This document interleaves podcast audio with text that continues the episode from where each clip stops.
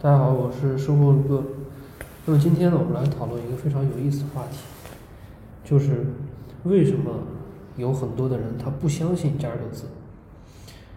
那么我本人呢，也是一个对于投资完全不了解，然后呢，成长为一个对于价值投资的推崇者、支持者啊、实践者。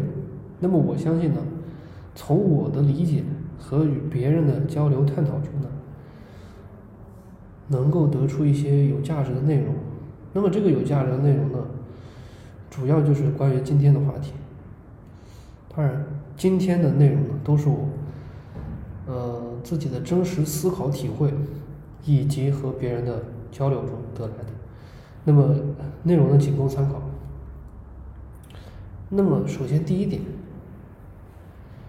很多人对价值投资有误解，其实是他对于价值投资根本就不了解，或者说你根本不了解价值投资是什么。在绝大部分人的印象中呢，他们认为价值投资是什么？就是买着不动，啊，一拿就拿个十年以上，要么就是那种节衣缩食，啊，平时什么钱都不花，啊，好东西也不给自己买，就为了给自己钱，啊，攒起来买股票，或者是那种，啊，大家经常听到的那种故事。啊，比如某某某，这个在二十年前买了一只什么股票，啊，现在说涨了多少多少倍，啊，像这种故事。那么上面这些东西有没有真实性？的确有真实性，但是它并不是我们说的价值投资的核心，它只是我们整个价值投资体系里面非常非常小的一个枝枝干枝节罢了。那么，价值投资的核心到底是什么？价值投资，价值投资，首先两个字就已经点明了它的核心内容是什么。就是说，你对于价值的理解，对吧？你要先理解什么是价值。至于为什么有价值，有什么价值，这个就关系到这个投资里的核心，比如说。对于公司创造了哪些需求，对吧？满足哪些人的需求，给这个社会带来哪些贡献？那么如果说这个是比较宏观层面的，那么你如果再细挖的话，就是比如说公司它做的具体是什么生意，对吧？做的具体是什么生意？赚的是哪些人的钱，对吧？那么这个生意能不能一直做下去？啊，等等。那么举个简单的例子，比如说长江电力，对吧？这个公司，其实从公司名字就可以看出来，它是它是满足了人们用电的需求，用电的需求。那么，在整个经济发展的过程中呢，用电量，它是常常和这个社会经济发展的速度密切相关的。所以在不同的经济发展阶段，它的需求量也是不同的。那么像在我国现在。这种高速发展的阶段，那么其实它的用电量需求是非常高的，非常高的。那么你就想，那么这个长江电力这个公司给这个社会提供了什么价值呢？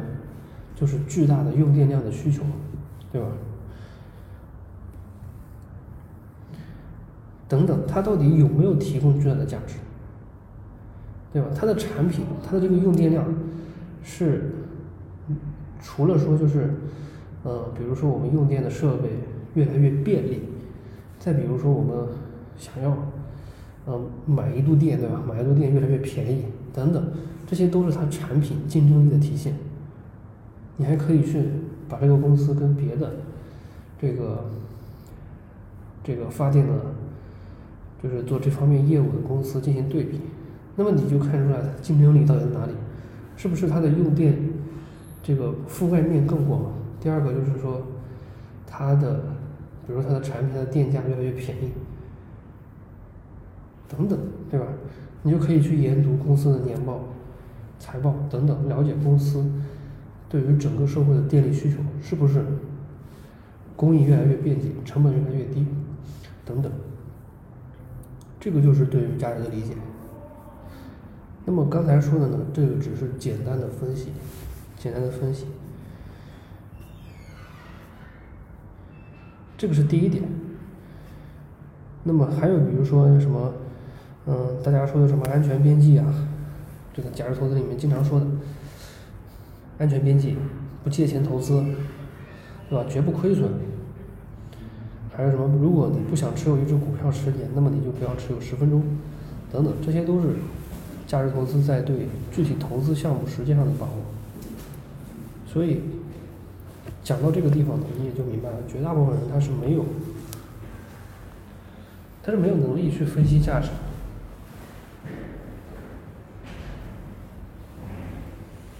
他是没有能力去分析价值的。这里面需要大量的知识储备，同时你还需要。大量的时间精力去学习，还要不停的学习，这个是第一点。第二点，就是对于价值投资在具体实践上的把握也很难做到。比如说，在公司估值低的时候买入，这个就是确保安全边际。然后你耐心持有，耐心持有什么呢？给予时间和耐心，等待公司创造价值，并且让市场发现。然后呢，高估卖出，对吧？公司的价格它远远的超出公司的价值，啊，透支了未来几年的成长空间。这个时候你就应该卖掉。那么这里面呢，我就跟大家介绍一下有几个核心的地方。第一点就是估值判断，对吧？这一点就解决了百分之九十五以上的投资者。估值如何判断？那么到底是贵还是便宜？怎么判断？贵了能不能拿？那么便宜的时候是不是继续买？等等问题，都需要说，不是说你会判断估值，你就能做好这一件事情。你还必须要去实践，实践你还需要大量的时间，所以这一点就很难。这不是，这个是估值判断。那么第二点就是，刚才我们说的耐心持有。对吧？公司创造的价值它是需要时间的，它不可能今天你买了，然后明天它就创造价值了，不可能。它是公司，它是长年累月的才能持续这种价值的创造，对吧？那么市场重新发现公司的价值，常常也是和这个公司创造了超出大部分人的预期收益的时候才会发现，也就是什么呢？经常和发布。季报啊、年报啊的前几天，通常就是这些股票大幅上涨的时候，而这个时间呢，它只占全年时间的百分之五，也就是剩下的百分之九十五的时间都是都是不动的，就只有百分之五的时间动。所以你会发现，耐心持有它是非常难的，它是需要一种反人性的能力。那么这几乎呢，又过滤掉了百分之三点。难就难在反人性。那么绝大部分人他都喜欢交易，那为什么他喜欢交易呢？因为他喜欢交易，他是他是人性的这个，他人性就这样，人性他就是喜欢正着人性走，就是喜欢交易，交易它是正着人性走的，所以你很容易越做越嗨。而且最最关键的是，它的反馈期很短，你做完交易你就能看见你自己的结果。所以你就很容易嗨，及时反馈嘛，及时反馈嘛，对吧？那比如说你打游戏也是这样，你你比如说你杀，你杀一个怪，那你就有经验加，立刻就能看见。啊，你比如说你，嗯，打赢一关就能获得什么什么奖励，对吧？这也是立立刻能看见。那如果说让你打游戏，对吧？你是你打赢一关，你说你一天之后你才能看见，对吧？你就。你可能就没有兴趣去玩这个游戏了。这个，那么价值投资也是这个，也是这样。它的反馈期很长，短的可能就要几个月，长的可能甚至要几年时间。它的反馈期非常长，所以它是逆着人性的，也就是反人性的。反人性是非常难做到。那么第三个呢，就是。第三个就是，第三个就是高估卖出，就是当你看见公司的价格远远超出公司的价值的时候，要能够克服贪婪牢牢守住不亏损本金的原则卖出。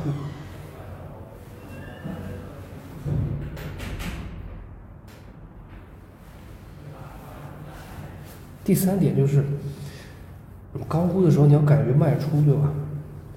当你看见公司的价格它远远的超出了公司的价值的时候那你就要克服那也要能够克服贪婪牢牢守住不亏损本金的原则，对吧？这个这个其实是很难的，很难很难的。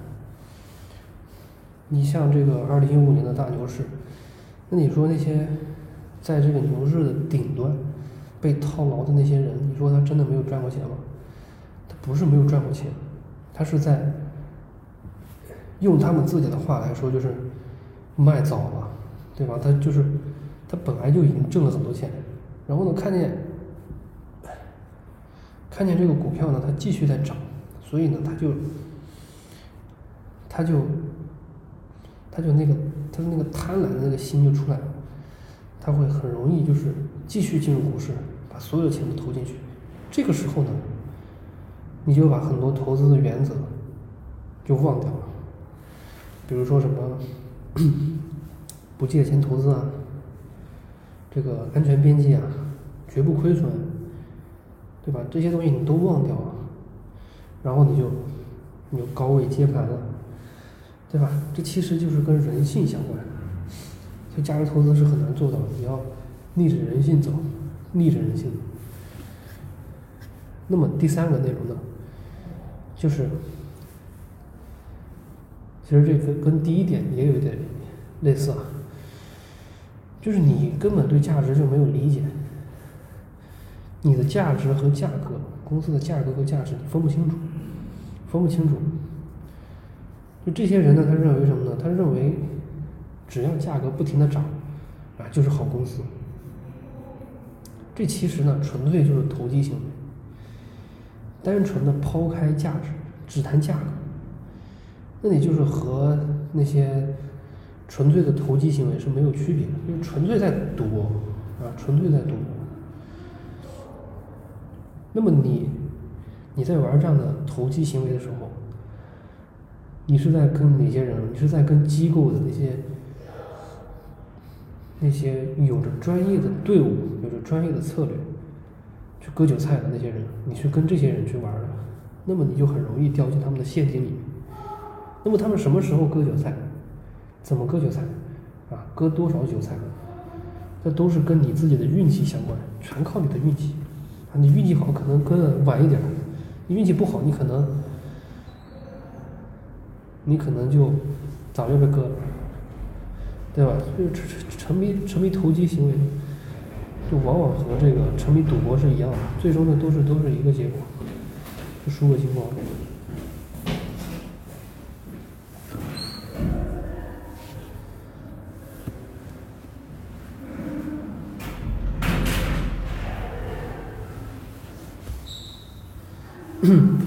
那么最后一点内容呢，就是说，啊，这个这个内容呢，很多人就说，其实就是大家常说的那种废话，啊，也就是说那种废话。什么废话呢？就是价值投资的很多时候呢，它都是跟人的信念和价值观密切相关的。那么你反映到具体的价值投资的具体实践上面，就是说你有没有耐心去这个长期持有等待，对吧？你有没有足够的信心去独立思考？有没有足够的勇气去和大众的疯狂做抵抗？有没有长期坚持学习各种学科的知识的毅力？有没有超越时间和时代的眼光和格局？这就是很多人经常说的那种大道理啊，对吧？废话。但其实这就是这些，呃，更深层次的内在的因素，决定了你能不能做好价值投资，而且往往都是这些最重要的品质决定了你能不能做好这些内容。那么当然了，除了我们刚才说的这些以上的这些内容呢，其实还有一些原因，比如说我们现在国家的这个证券市场它还不完善，所以呢。技术分析呢，它常常是有效的，啊，经常是有效的。它实施的那些套利的策略、割韭菜、各种各样的策略，都是经常可以获利的。那但是呢，我相信这种，但是呢，我相信这种这种获利呢，它会越来越少。